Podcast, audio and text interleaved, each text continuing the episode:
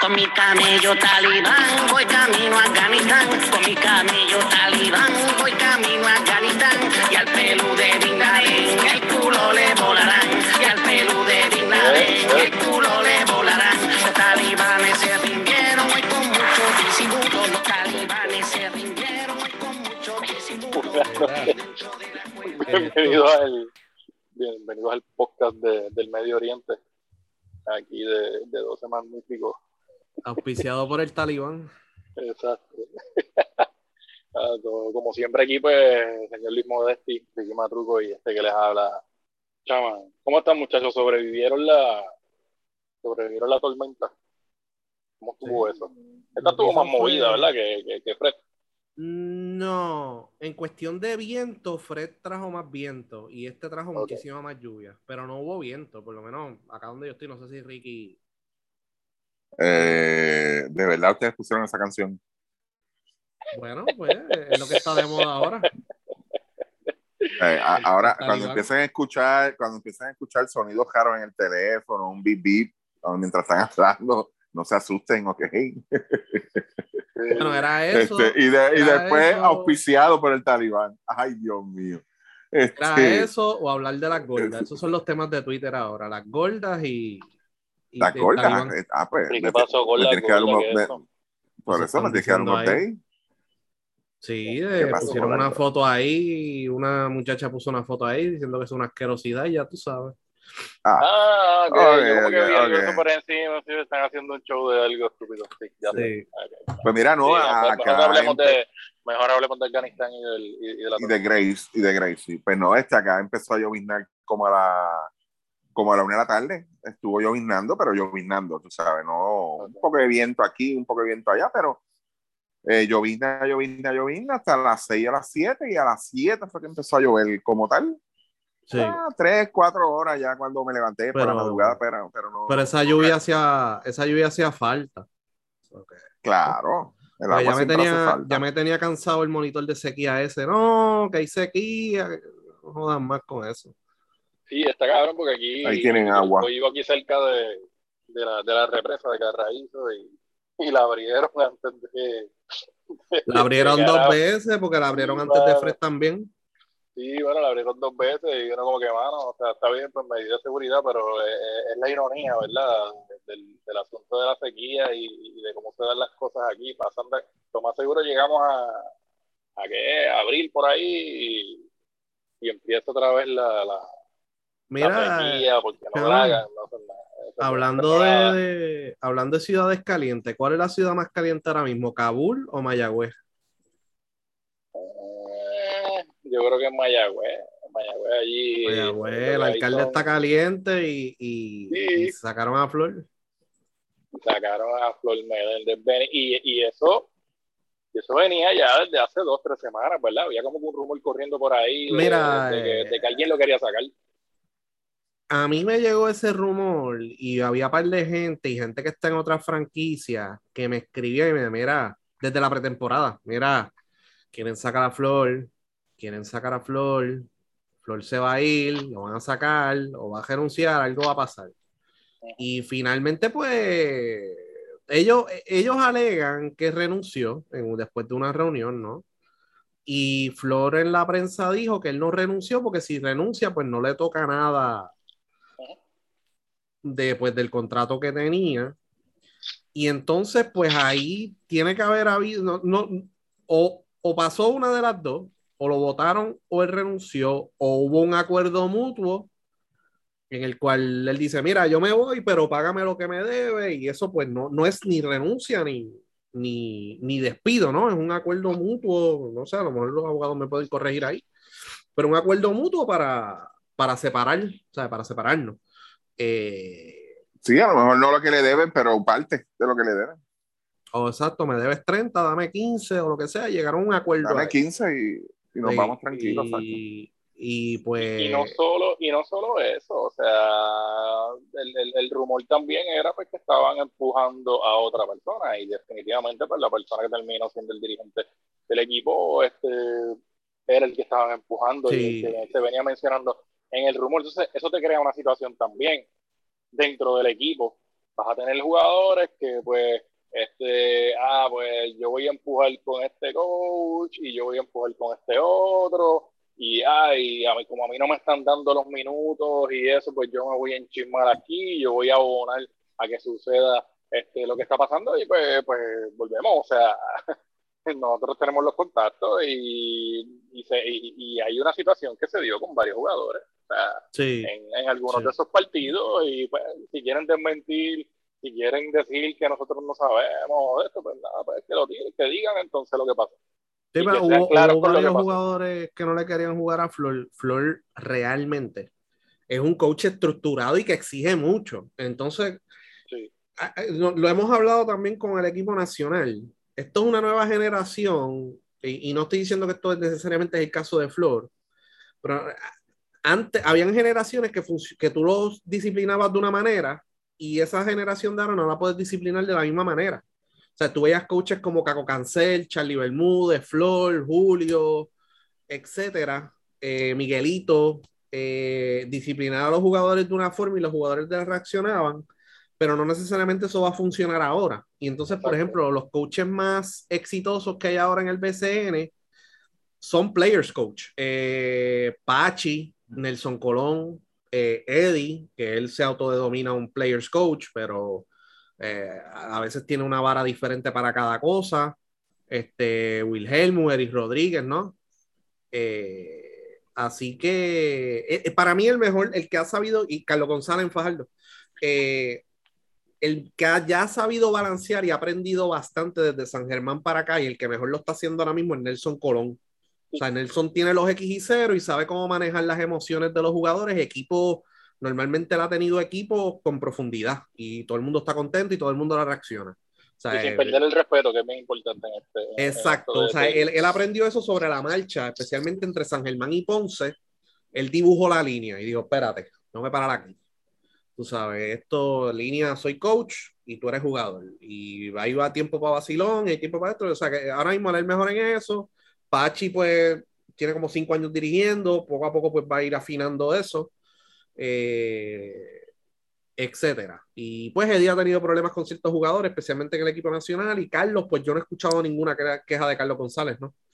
Eh, que yo sepa, fuera de que, ah, no me, no me ponen a jugar o lo que sea. Eh, pero Flor, volviendo a Flor, Flor es un coach bien exigente, estructurado, exige mucho. Si no estás haciendo el trabajo, te va a sentar, le importa un carajo. Este, si tú viniste de España o si viniste de México, si no estás jugando bien, no vas a jugar y te lo va a dejar saber. Eh, y realmente es difícil, o sea, lo veo, o sea, es extremadamente difícil trabajar con Flor y me explico.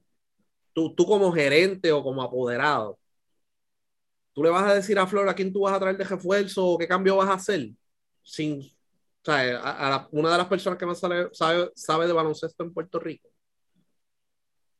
es bien difícil bregar con eso. O sea, es bien difícil decirle a Flor, voy a traer este refuerzo y se acabó. O sea, y Flor te va a decir, mira, este jugador tiene estas deficiencias. Y no, no se adapta. Y esto y lo otro, tú sabes. Y te puede, te puede descifrar un jugador del saque. Y pues, o sea, Flor es medio jodoncito, ¿no? Pero es por el conocimiento que tiene y por la experiencia que tiene. O sea, Flor dirigió a CB Flor ha dirigido múltiples selecciones nacionales.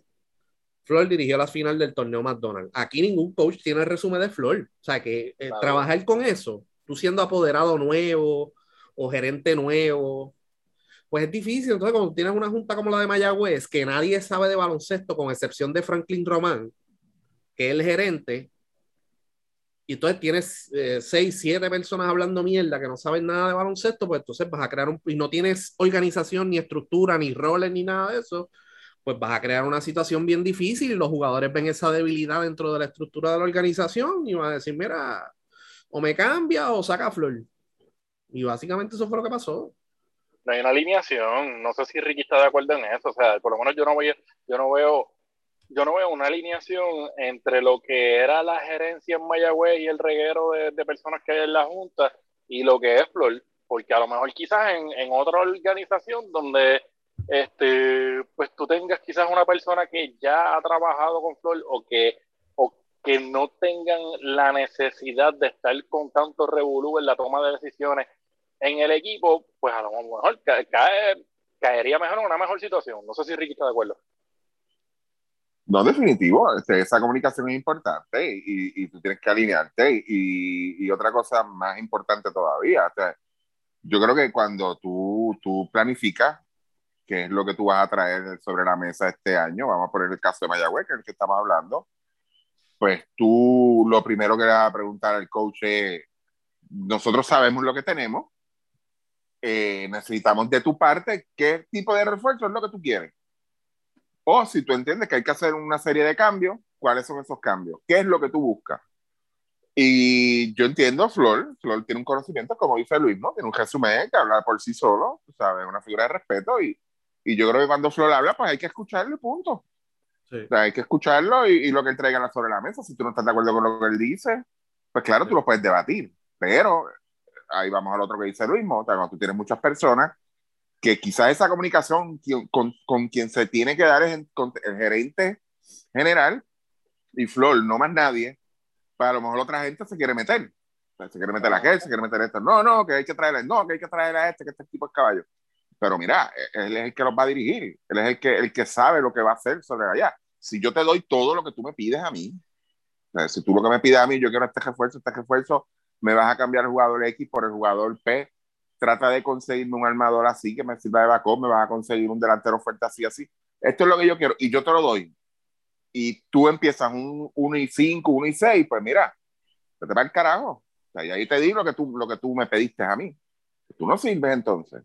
Ok, ahora si es viceversa, o sea, que tú me das y, y, el equipo está ganando, no, no veo, yo no veo razón por qué empezar a joder, porque Mayagüez no empezó tan mal. No, o sea, sí. Mayagüez no, no, no empezó, empezó, bien, empezó, jugando bien. Yo creo que deja ver qué récord tienen ahora, que ellos ahora mismo están jugando. Pero yo creo que ellos tenían 7 y 7 cuando sacaron a Flor. Por eso, sí, pero sí, anteriormente. Ganaron uno, ellos, ahora tienen 8 y 7. Ellos sí. estuvieron sobre los 500 y estaba Lucía, el equipo estaba jugando. Por lo, menos, bien. por lo menos la primera, la primera semana y media, nosotros habíamos hablado en el podcast de lo bien que estaba luciendo Mayagüez en cancha. No necesariamente lo de victoria y derrota, pero sino lo bien que estaba jugando y, y lo mucho que estaba defendiendo. Y si te fijas, en el juego de Guainabo, en ningún momento había esfuerzo defensivo. Lo que tenían era un, re, un reguero cabrón. Este, contra Ponce ya ellos se habían quitado. O sea, ya ellos se habían quitado y contra Macao, que el juego se fue a tiempo extra.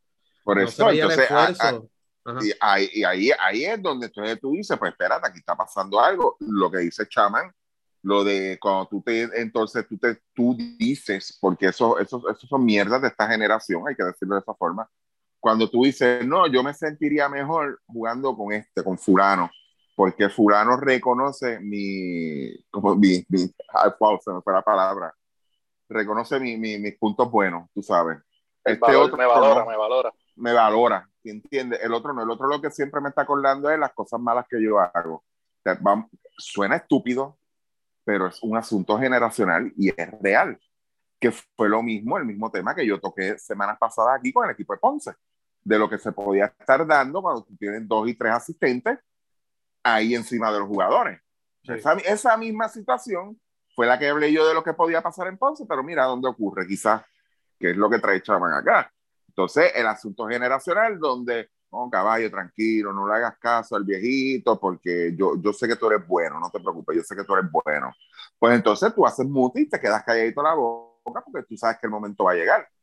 Cuando, no, que sabe para el carajo, yo para esto no voy a jugar. Cuando y ahí llega esa bola de nieve hasta pues. Cuando llega la situación, o sea, había una situación pretemporada, ya temporada. Cuando hay una situación en la cual los jugadores no quieren jugarle a Flor, tú tienes que tomar una decisión como franquicia de apoyar a Flor, sentarse con los jugadores y decirle, mira, aquí el coach es Flor y se acabó el evento porque esta es mi visión de lo que tiene que, el equipo tiene que jugar de esta manera, y Flor es el mejor coach para llevarnos ahí. Y yo tirar a Flor al Mondongo. Esas eran las opciones que tenían, y ellos decidieron tirar a Flor al Mondongo, pero no tenían la valentía de decírselo a Flor con excepción, o sea, hasta el último día. O sea, ellos decían, cuando salían los rumores de que ellos querían sacar a Flor, ellos dijeron, no, eso no es verdad, que qué sé yo, que esto, que aquí la gente es demasiado chismosa, bla, bla, bla. Y de momento, pues se sentaron con Flor y dijeron, mira, Flor no está, o sea, no, nunca hubo ese apoyo de la gerencia hacia Flor. Estaban callados, estaban No. esperando a que, a que el equipo resbalara para entonces sacarlo. O sea, eso fue lo que pasó aquí. O sea, decir otra Sí. cosa es faltarle a la verdad porque ya se, o sea, había gente comentando en las redes, hasta Johnny Flores dos o tres días antes dijo, mira, hay alguien en la gerencia que quiere sacar a Flores, esa persona nunca levantó la mano.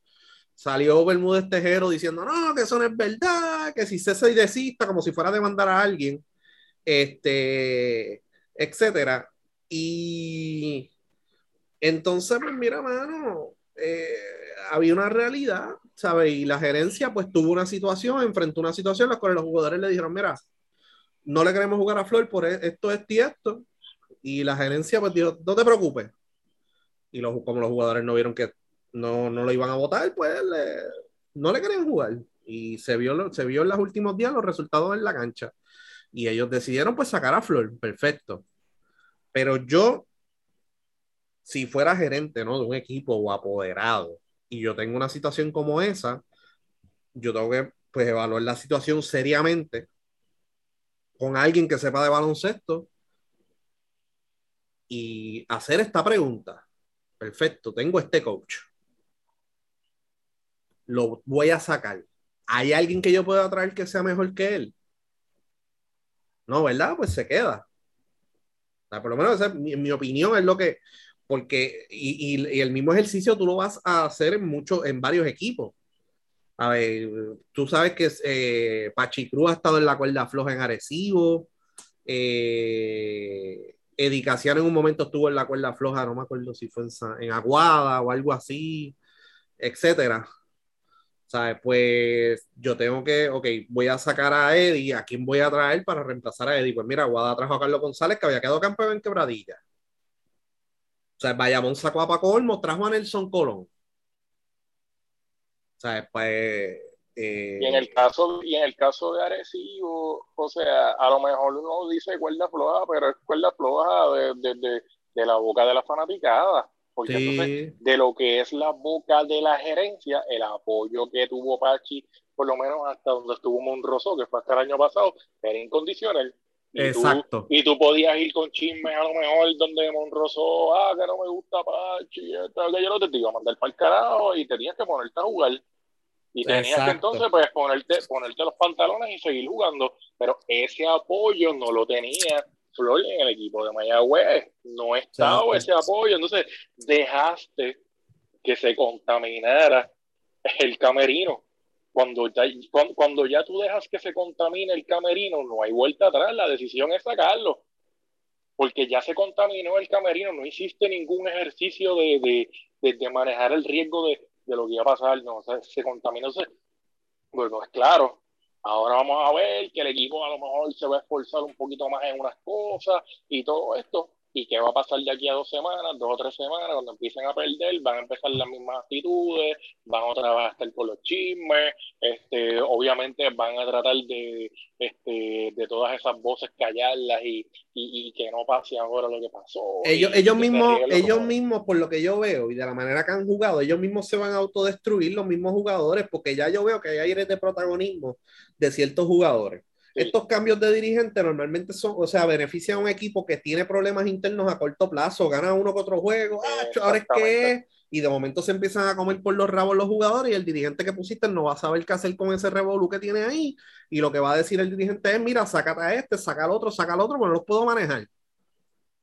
Tú sabes, ahora, ahora pusieron a Pipo, Pipo los va a dejar hacer lo que les dé la gana, pero eventualmente se van a comer con los rabos porque los más vocales en ese equipo son los que manejan el balón que es Jared Ruiz, Pizarro y Page, los tres tienen que tener la bola en las manos.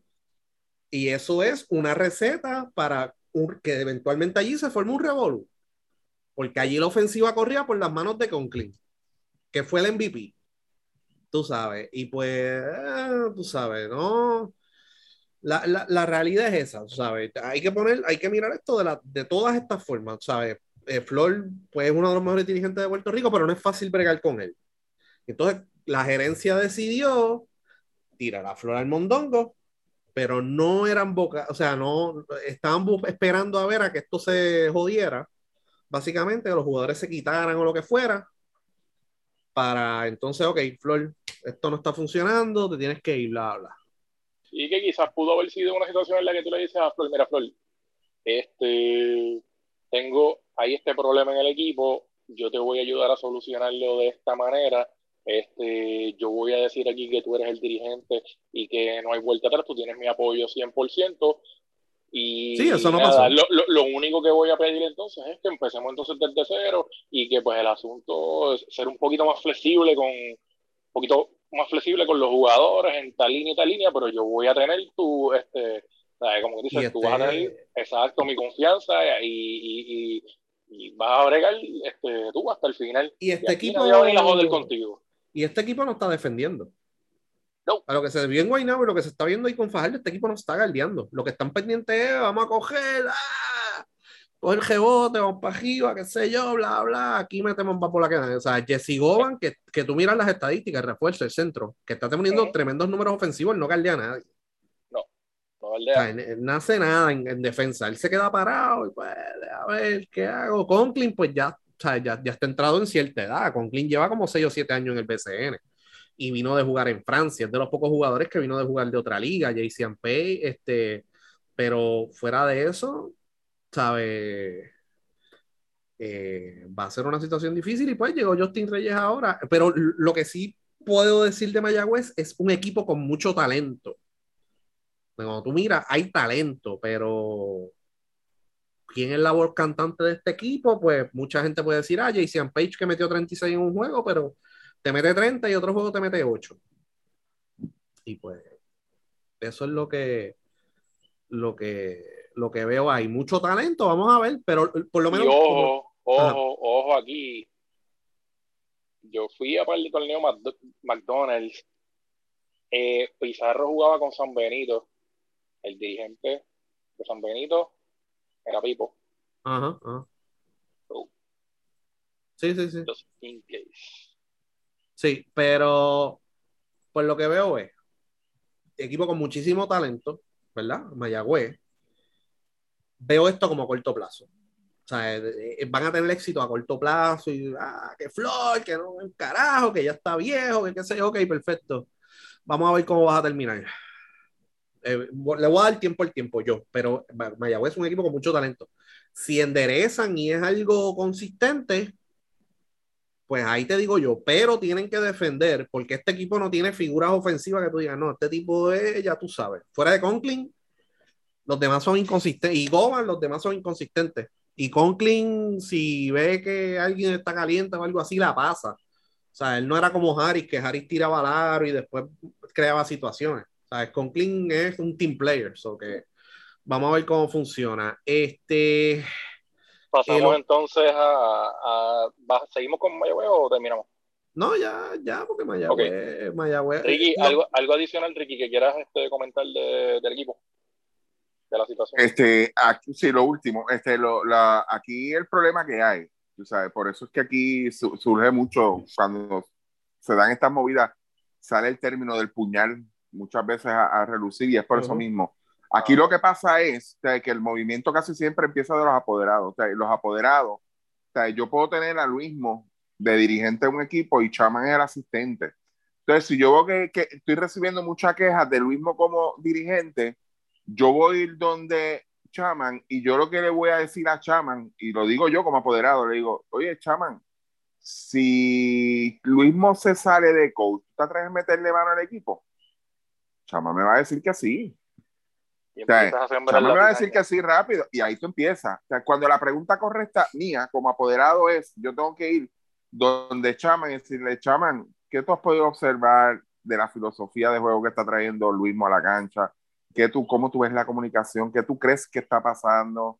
Tú sabes, yo en ningún momento te voy a involucrar a ti en, en el asunto porque tú eres asistente. O sea, yo no te puedo involucrar a ti y decirte, ah, ¿qué tú harías mejor?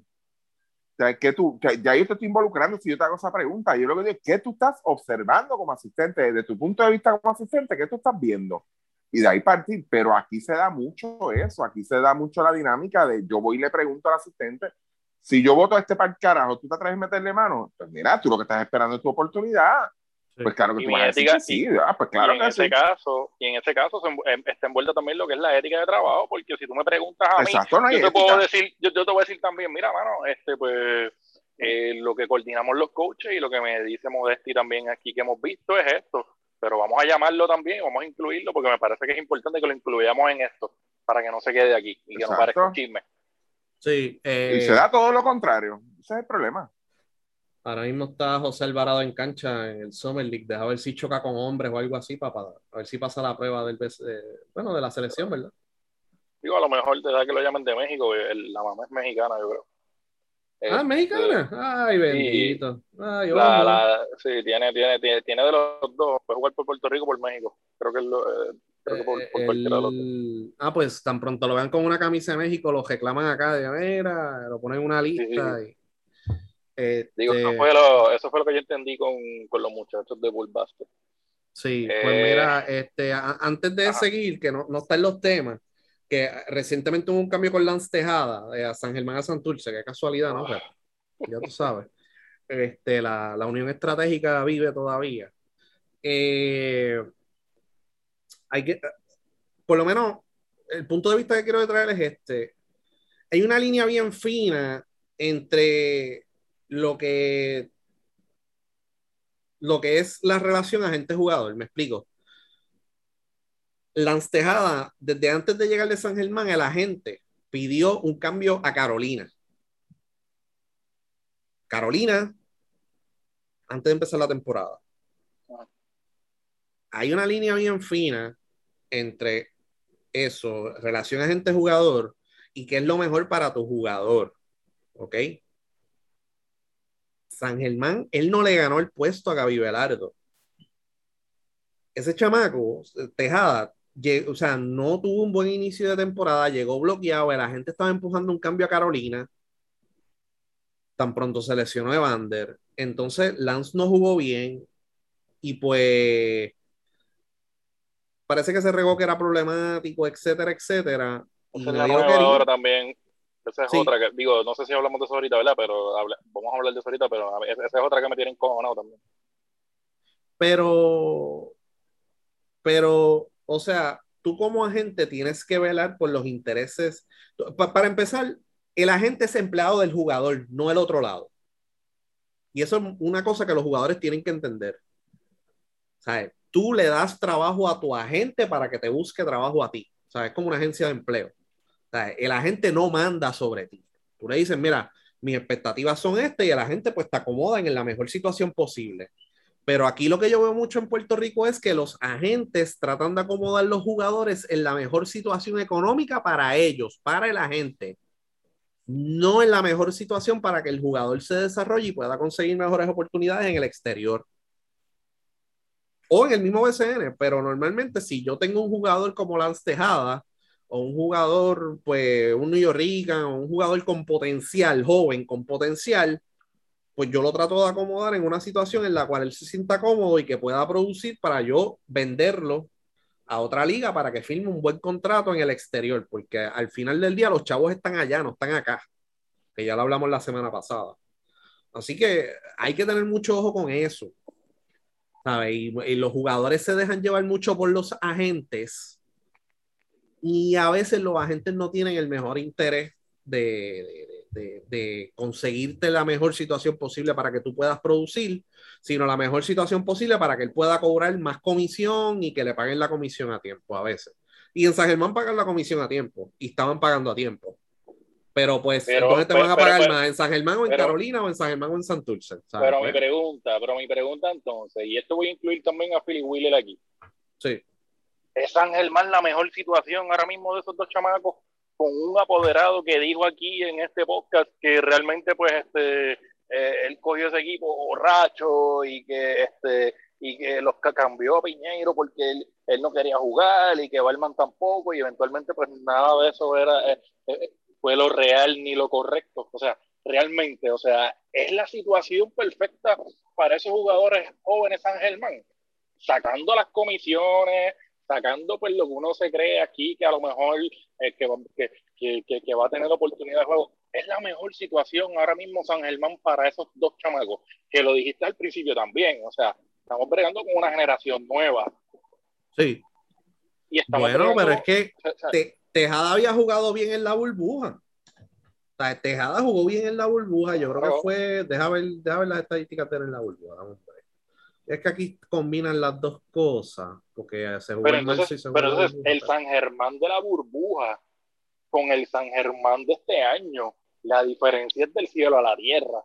Y es desde lo organizacional a lo que, a lo que hay en, en, Bueno, es que en lo que en la- lo que es la organización. Porque o sea, el año pasado, ¿quién estaba de dirigente? Larry Ayuso, un jugador, un, dirigente que aunque era novato, es una figura que conoce lo que está diciendo, que sabe lo que está diciendo, que realmente dio oportunidades, que dio cátedra en esa burbuja también dirigiendo. Que volvemos, o sea, ¿qué situación es la que tú tienes entonces ahora en San Germán como organización? ¿Qué hizo? ¿Qué hizo el apoderado? Cambió jugadores y después de cambiar los jugadores fue que él contrató al dirigente. Que, que yo no tengo nada en contra de Sabela Ponte, pero Sabela Ponte es un- dirigente novato que realmente, pues mira, pues, este, pues poco a poco pues, irá, irá cayendo un tiempo. Y él era asistente de Luis Helmus, que todos sabemos, este, de la pata que cogió en Ponce con el asunto de Derek Riz. Eso, son dos equipos distintos, San Germán de la burbuja con San Germán este, de ahora.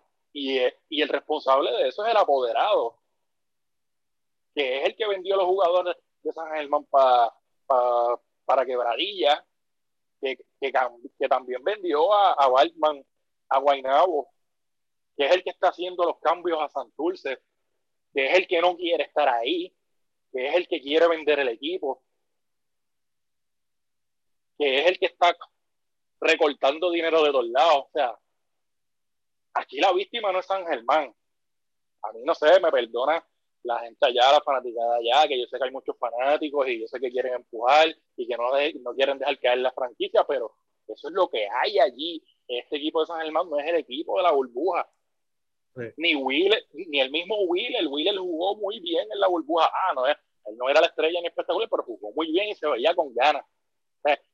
¿Quiénes son los responsables? Yo, yo te pregunto, Ricky, yo te pregunto, o sea, si pongamos que la- los dos outcomes resultados de esta temporada para decir que San Germán tuvo una temporada exitosa fue- son o que clasifiquen o que desarrollen a sus jugadores jóvenes. ¿Tú ves alguna de las dos?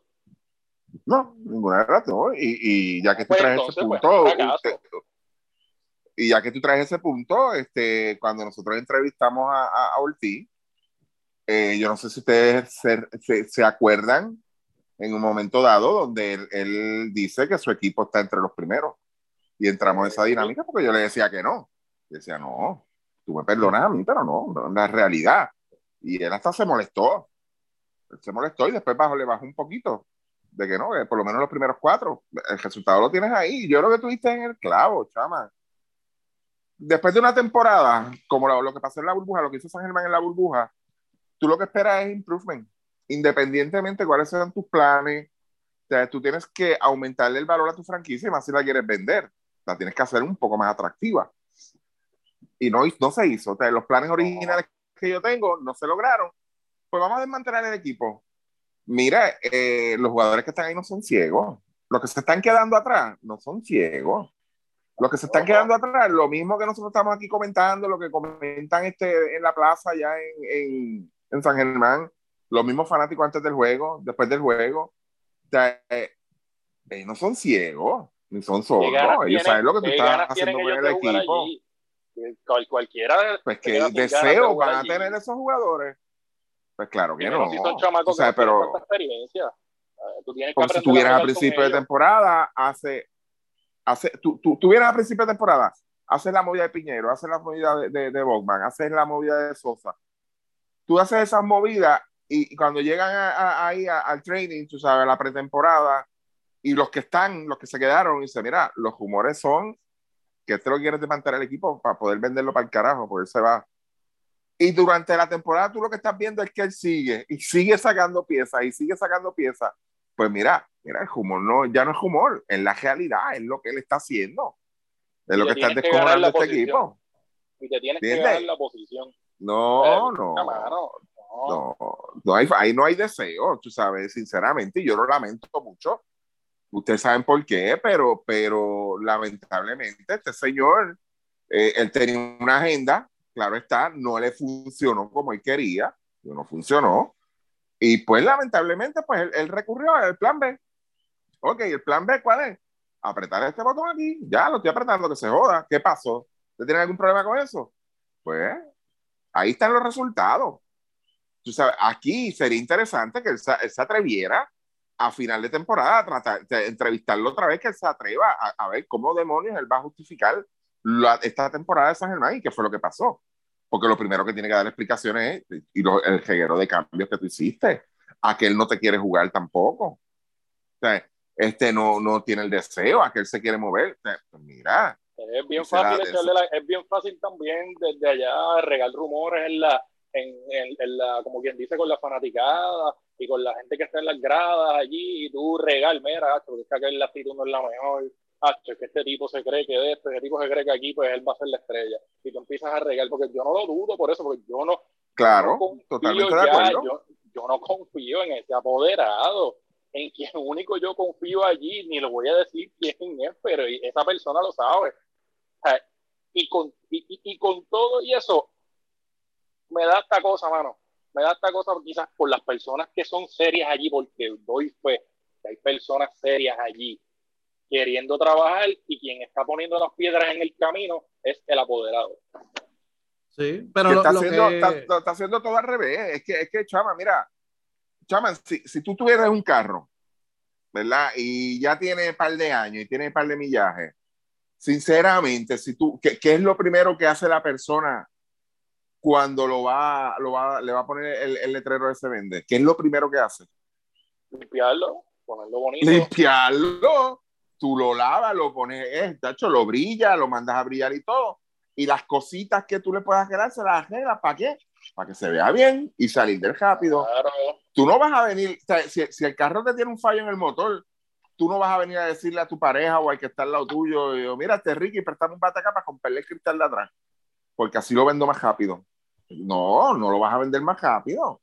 Pues no, ah, pues déjame comprarle el otro entonces. O déjame tumbarle este espejo de aquí al lado. O déjame cambiarle las gomas. O sea, no, tú tienes que ponerlo lo mejor posible, tienes que mantenerlo, tienes que venderlo como una franquicia atractiva para que entonces tenga valor. Pero ahora mismo usted lo que está haciendo con el equipo es, mira, simplemente eh, tráigame equipos pesados, empiecen a hacer la fosa, porque ya vamos a hacer el hoyo. ¿Para dónde queda el equipo? Porque Sí, nadie quiere lo ese que- equipo. Que, ok, pero está, ya, lo que yo estoy hablando aquí es que hay una tendencia en el BCN ahora, como hay franquicias nuevas en el área metropolitana, de que todo el mundo quiere jugar allá y respectivamente de la cultura que haya, que en San Germán es mala, porque el apoderado no aparece, el apoderado a veces va a los juegos, a veces no va, dejó otra gente a cargo, etcétera. Pero lo que yo digo es que la antejada de un jugador que fue 50 de campo, 40% de 3, promedió 14 puntos en la burbuja, jugó bien. Obviamente hubo un éxodo grande para Santurce, porque se fue el coach, se fue el gerente, se fueron los jugadores, algunos, varios jugadores, ¿no? Prestaron a J.R. Lynch, etcétera, etcétera. Pero lo que yo digo es que también tú como jugador hay que tener cuidado cómo tú tomas esas situaciones. O sea, llego a San Germán ya con la mentalidad y de que la gente me dijo, no te preocupes, que yo te voy a conseguir un cambio para Carolina y en Carolina te van a pagar más. Y eso es todo. Y el chamaco vino, básicamente, él no fue factor en ninguno de los juegos. En ninguno. Entonces, ahora lo cambian a Santurce, ¿no? Por. Ujú. ¿A quién cogieron? A Matos y a, y a Benjamín Colón. Pero entonces es una tendencia que los jugadores también tienen que ser inteligentes y decir, ah, ok, llego, no llegué en la mejor condición tampoco porque él no jugó en ningún sitio.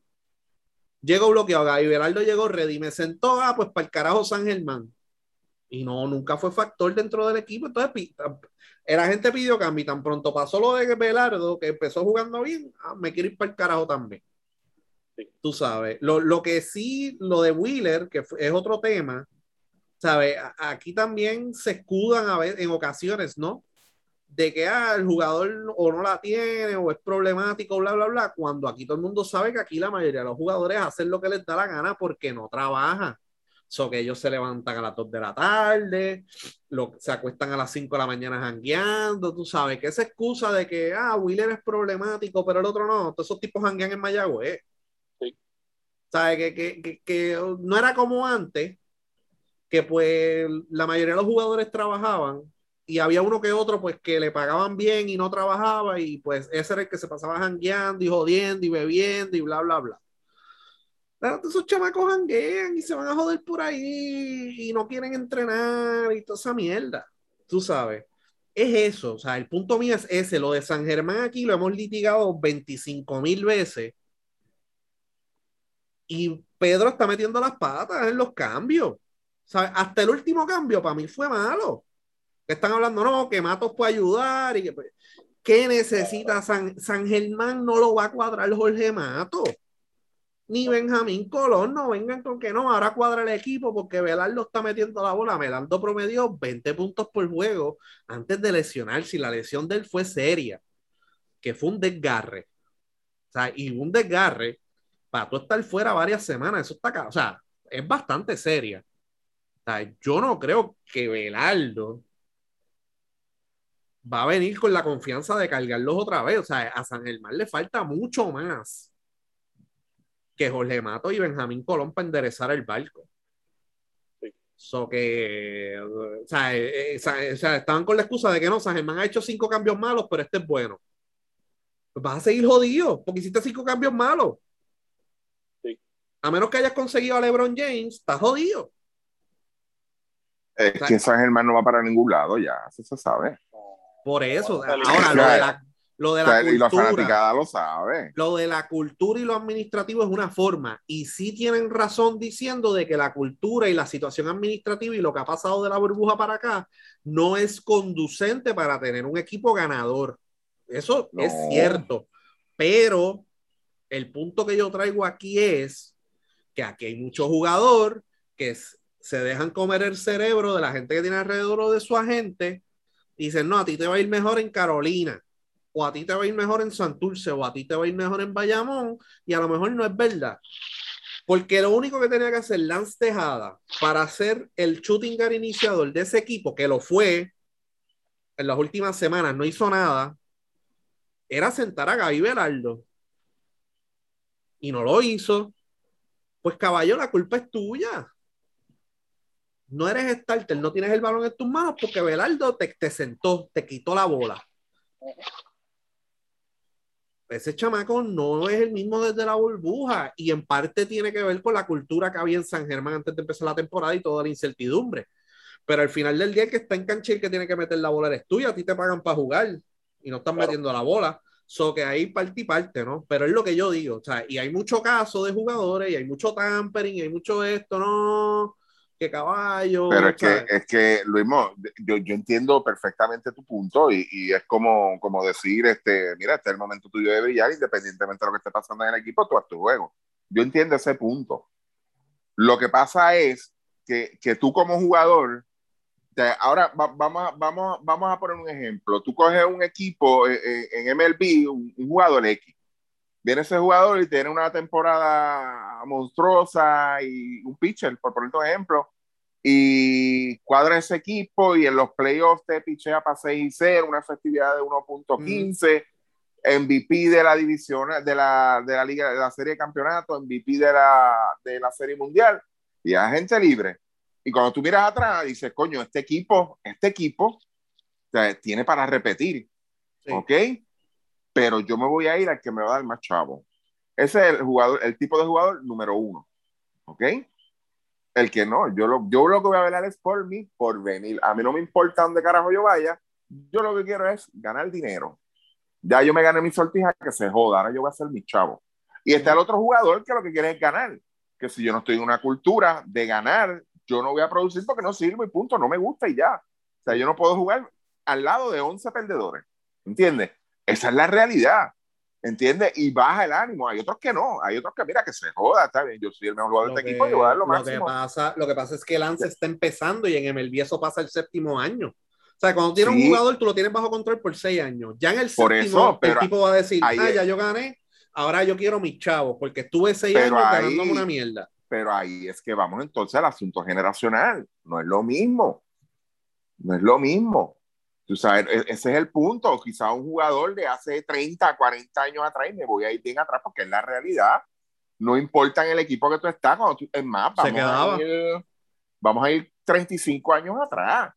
Yo, tú, tú me puedes mencionar a mí, y Chapman, y Chapman también me puede mencionar a los 16 equipos que componían el BCN. Héctor Blondet, ¿con qué equipo jugaba Chapman? Tú tienes que saber. Jugó con Arecibo y con Geopiedra. Blondet. Ok, Sí. Tú- Y con Mayagüez. usted- jugó con Mayagüez. y con Mayagüez. ¿Ustedes vieron a Héctor Blondet bajar su, su rendimiento en los juegos? Nunca, No, no. nunca. Y él no tenía grandes estrellas al lado.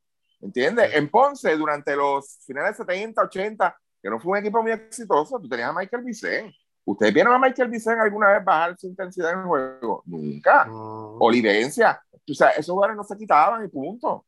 ¿Entiendes? Es- es- es- no importa. Mira, está bien, yo sé que no voy a ganar.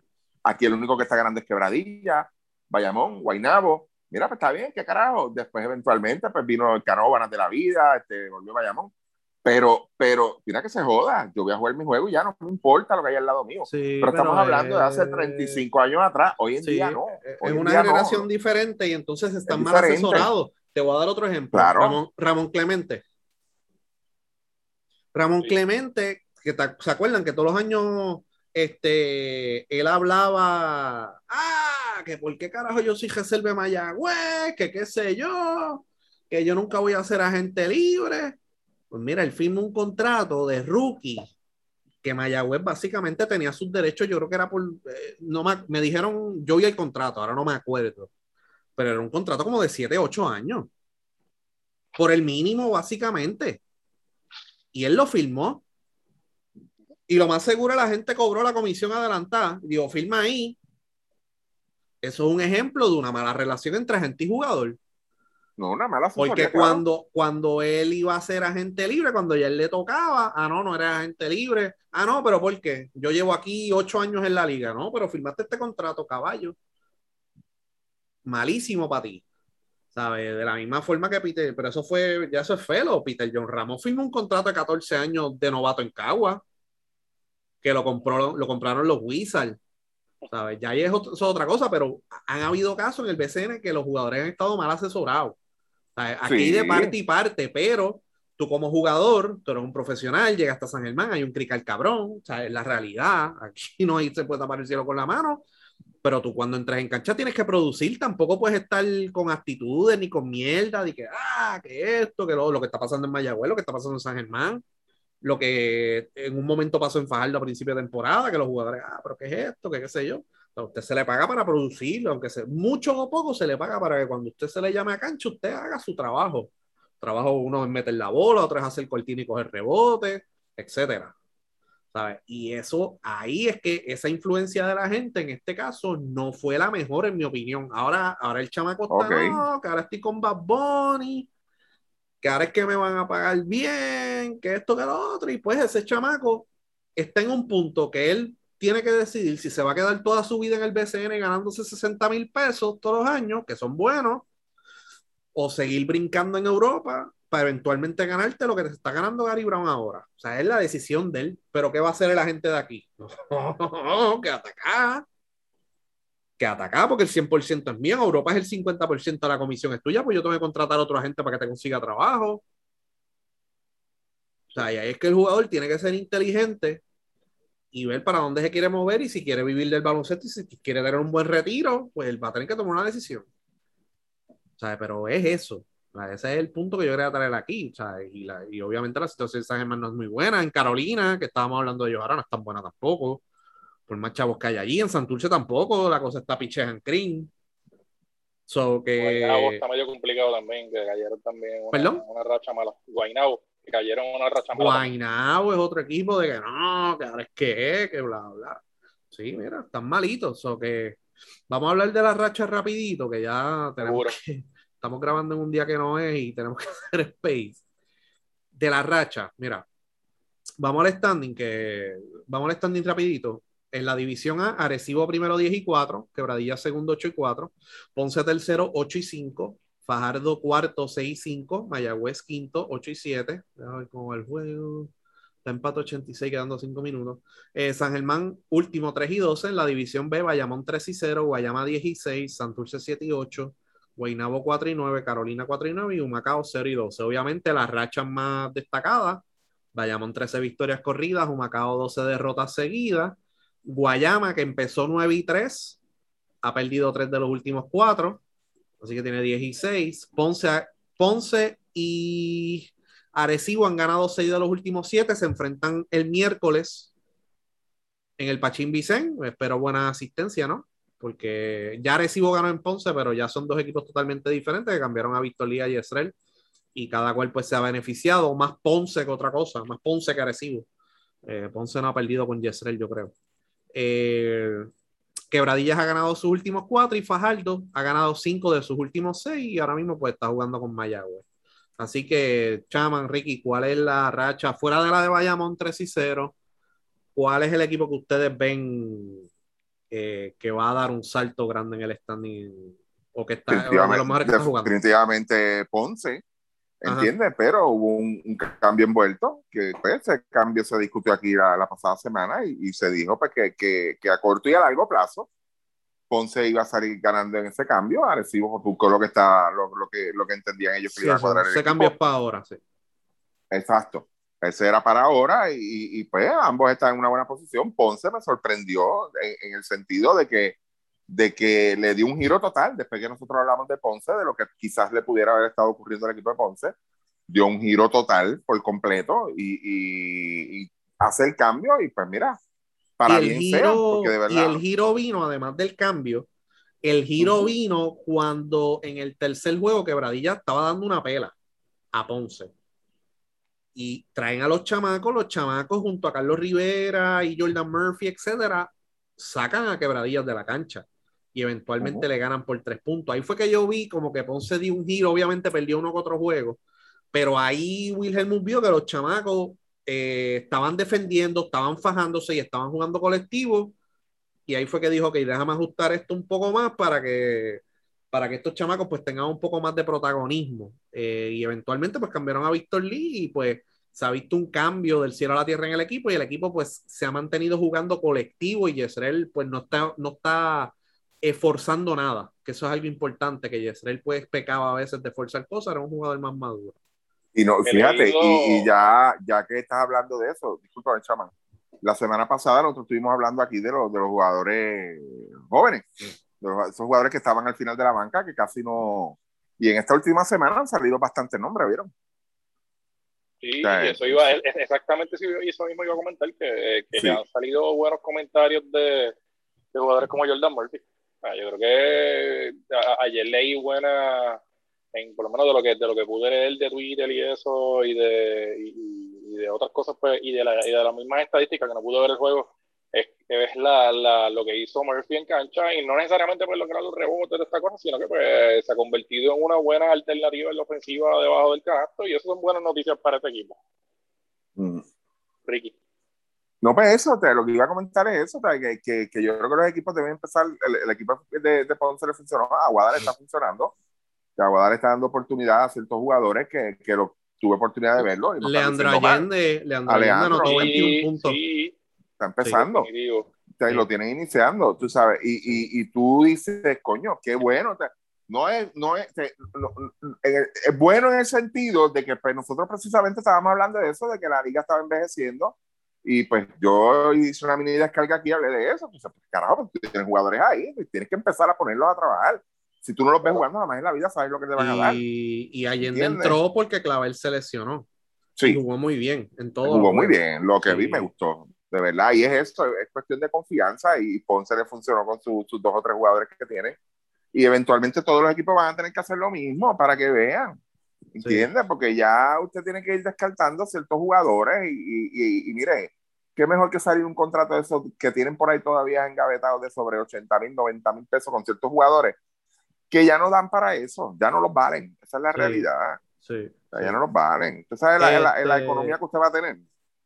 Sí, entonces de, de, los equipos que están enrachados, Arecibo obviamente lo esperábamos que estuvieran más o menos ahí arriba, están invictos en la carretera, van a volver a Ponce a ver si pueden mantener ese invicto, ¿verdad? Seis de los últimos siete juegos han ganado, el Petaca pues están jugando para 500. Eh, Quebradillas ha ganado los últimos cuatro, es otro equipo pues que se esperaba que mantuviera más o menos consistencia y pues ya que se fue Piñeiro, ¿verdad? Que había jugado, pues jugó bien, hizo su rol y todo eso, pues ahora jugadores como Pelacoco, Tyler Polo, etcétera, Bebo, van a tener más minutos y pues van a tener más o menos la misma química, entonces pues tienen ese jugador eh, como tu Holloway que los puede llevar, Mike Rosario pues tiene problemas en la espalda, así que vamos a ver cuándo puede volver a jugar, ¿no? Y entonces otro que habíamos hablado era Fajardo, que Fajardo tiene espacio para mejorar, porque por ahí viene Arnaldo Toro, están tratando de traer a Ricky Sánchez, que yo no sé en qué condición vaya a venir, eh, y John Holland, yo creo que sería, si yo trato de traer a alguien, es a John Holland. Eh, en, ese, en el equipo de Fajardo, y el equipo de Fajardo, pues obviamente sabemos la, la, la, profundidad y la capacidad que tiene. Sí, ahí tú tienes un jugador que hace la diferencia. Ahí tú sí, tienes un jugador que hace la diferencia y que, y que te puede llenar, te, te, puede dar como que esa, esa milla extra para tú tratar de, de alcanzar equipos como vayamos. O sea, va a ser bien difícil para, si tú no eres quebradillas y tú no eres este Arecibo y no, y, y no puedes tener un tipo como Holland, estás cuesta arriba ahora mismo, el mismo Ponce, y qué bueno que, pues, que Ponce esté ganando con esos jugadores jóvenes, pero yo como quiera no veo a Ponce dándole un, este, una, como quien dice, este, llevándose a, a Bayamón en, en, en una sí, serie de, mismo... de, cuatro juegos, o sea, yo no lo veo, entonces en el caso, el peor de, de, los casos de esta racha, y es hasta como que, mano, vuelve el perro arrepentido, y es el caso de Guayama. O sea, sí. eh, empiezan bien, empiezan aquellos con los cambios, con los revoluces, a inventar, sí. a querer, y después estás a mitad ahí el dirigente diciendo no, que nosotros le debe, este, vamos a seguir jugando aquí, aunque nos estén dando la pela de, de 25, porque pues el fanático se, se merece que esta gente compita y qué sé yo, y toda esta cosa. Y cuando tú ves eso, tú dices, ah, no, mano, de verdad, pues, eh, eh, cambian algunas cosas por encima, capote pintura, tú sabes, y y realmente siguen siendo el mismo equipo de Guayama que hemos visto que se escocota sí, y que se cae y que realmente pues no, no, no, e, ellos no van a, a, mejorar de eso. Quebradilla le puede dar guerra a Bayamón y pues volvemos. Eh, y recuerda que el juego que fue el, el, el, primer juego que nos quedamos como que wow, este, este, este sí. juego de casi juego del año, o sea, Quebradillas le dio guerra a Bayamón porque porque sus dos jugadores en la 1 y 2, que son Holloway y Rosario, se encargaron en ese juego de poner a trabajar a, Angelito y a Mojica. Tú tienes en Arecibo un tipo como Walter Hodge y un tipo como Huertas que le van a dar trabajo a esos dos. Pero yo no veo en Ponce, yo no veo este, este en, en el mismo equipo de Mayagüez, en el, en el resto de los equipos, volvemos, sacando a Holland y que a lo mejor Holland entre, no veo dos jugadores o un jugador ofensivo que le pongan presión a jugadores como a Ángel y a Mojica para ponerlos a jugar en ambos lados de la cancha.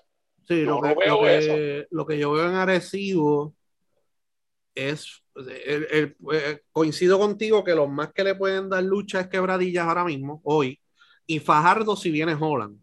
Arecibo tengo preguntas sobre cómo están corriendo la ofensiva y todas esas cosas, porque ya hablamos la semana pasada de los problemas que había posiblemente con Walter Hodge, ahora traje a Víctor Lee, que es otro jugador que demanda eh, tener el balón en las manos y tratar de crear situaciones, normalmente pues es más para él que otra cosa.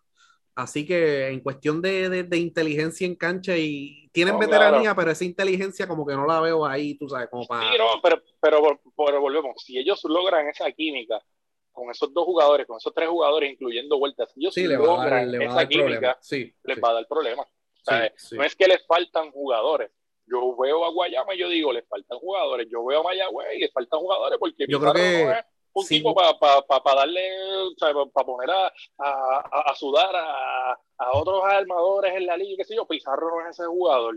Eh, Ponce, yo tampoco, ya que Carlito Rivera no es el mismo jugador, ya no es el jugador que, te, que, le va, que, que tú digas, como que ah, este tipo pues va a poner Angelito ahora ahí a, a, a coger cantazo. No, yo no lo veo así, por eso es que digo, o sea, va a ser bien importante en esta recta final. Esos equipos que tú dices que están enrachados, tienen que ser bien cuidadosos con las piezas que añaden, tienen que ser bien cuidadosos con lo que quitan, con las piezas que quitan. Para tratar de conseguir este, otros jugadores. ¿Sabes? Cuando en realidad volvemos, ahora mismo la, la liga, este, volvemos, Holland no está, no, no, podemos contar a Holland.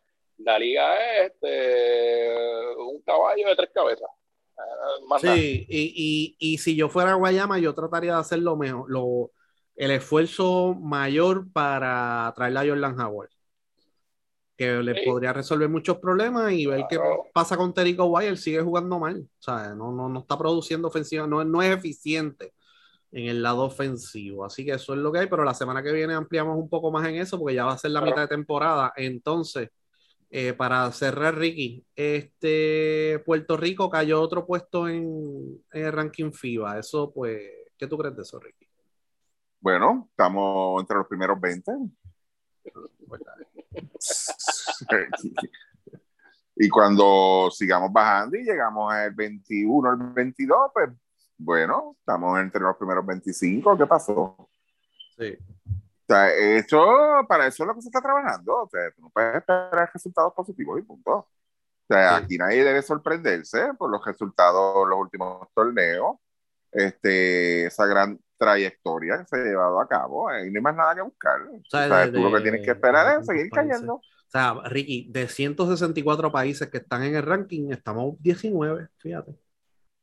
Sí, pero es que para eso, aún así, aún así, estamos entre los primeros 20. Este, Mira, no, para eso no es que se juega. O sea, esas no son las expectativas de ningún equipo. Tú sabes, este, a mí me gustaría que tú hicieras el ejercicio y me busques el ranking hace 10 años y busques la comparativa. Entonces, tú busques todos los que estaban por debajo de Puerto Rico, que le han pasado por el lado de Puerto Rico y que han hecho esas federaciones diferentes a lo que hacían antes. Y nos sentamos a hablar. Sí, ¿Entiendes? Porque esa es la realidad. yo no he visto ningún presidente federal. ¿Cuál es mi promesa? Que estamos 16 en el mundo. Mis expectativas son escocotarme tres posiciones más o cuatro posiciones más. Nadie hace eso. Usted lo que quiere es subir. Porque eso es lo que le consigue a usted calidad. Si usted tiene un equipo de calidad, olvídate, va a conseguir los mejores fogueos, va a estar de lleno en esos torneos, va a tener participación en esos torneos que me dan puntos. Mientras tanto, estás jodido, vas a seguir jodido.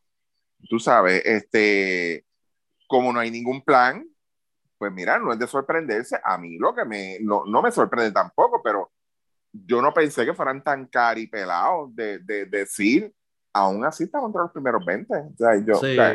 Como quien dice, mira, no jodan. Lo, lo mejor es que tenemos salud. Sí. Sí. sí, estamos vivos. Sí, para la, semana que viene vamos, yo voy a tirar una descarguita y todo eso. Eh, vamos a grabar Space, así que vamos para allá. Así que gracias a todos y nada, nos vemos la semana que viene. Vamos a anunciar, yo creo que eh, no vamos a poder tener Space el próximo martes, así que pendiente que vamos a anunciar una fecha nueva porque hay juego en Ponce, así que vamos a ver cómo, cómo cuadramos eso. Así que gracias a ustedes, muchachos. Bien, gracias a ti. Sí, señor.